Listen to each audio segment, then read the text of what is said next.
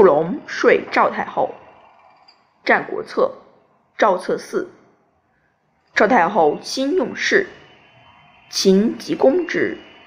赵氏求救于齐，齐曰：“必以长安君为质。”兵乃出，太后不肯。大臣抢见，太后明畏左右。有复言令长安君为质者，老妇必唾其面。左师触龙愿见太后，太后盛气而虚之，入而徐趋，至而自谢，曰：“老臣病足，曾不能及走，不得见久矣。妾自述，而恐太后玉体之有所系也，故愿望见太后。”太后曰：“老妇顺念而行。”曰：“日食饮得无衰乎？”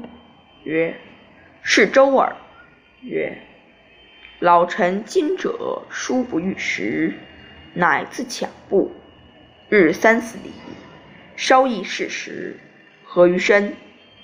太后曰：“老妇不能。”太后之色稍解。左师公曰：“老臣见昔叔齐，最少不孝，而臣衰。”妾爱怜之，愿令得补黑衣之术，以为王公。莫死以闻。太后曰：“敬诺。年纪何矣？”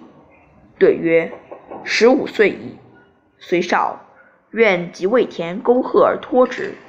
太后曰：“丈夫亦爱怜其少子乎？”对曰：“甚于妇人。”太后笑曰：“妇人亦甚。”对曰。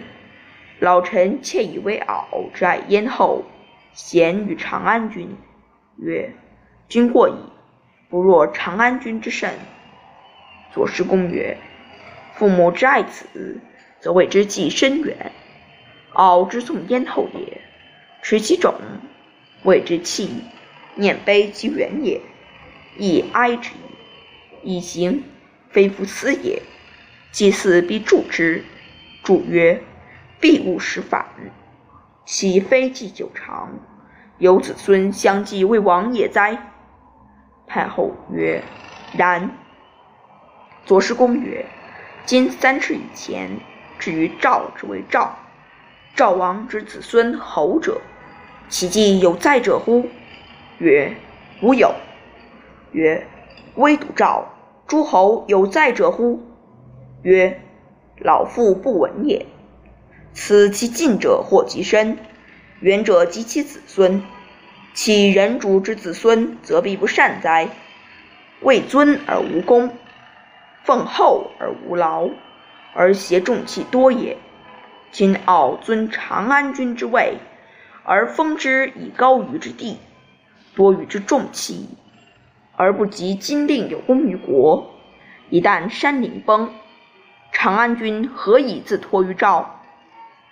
老臣以敖为长安君计短也，误以为其爱不若燕后。太后曰：“诺，自君之所使之。”于是为长安君约居百胜，至于齐，齐兵乃出。子义闻之，曰：“人主之子也，骨肉之亲也，犹不能视无功之孙，无劳之奉。”而守金玉之重也，何况人臣乎？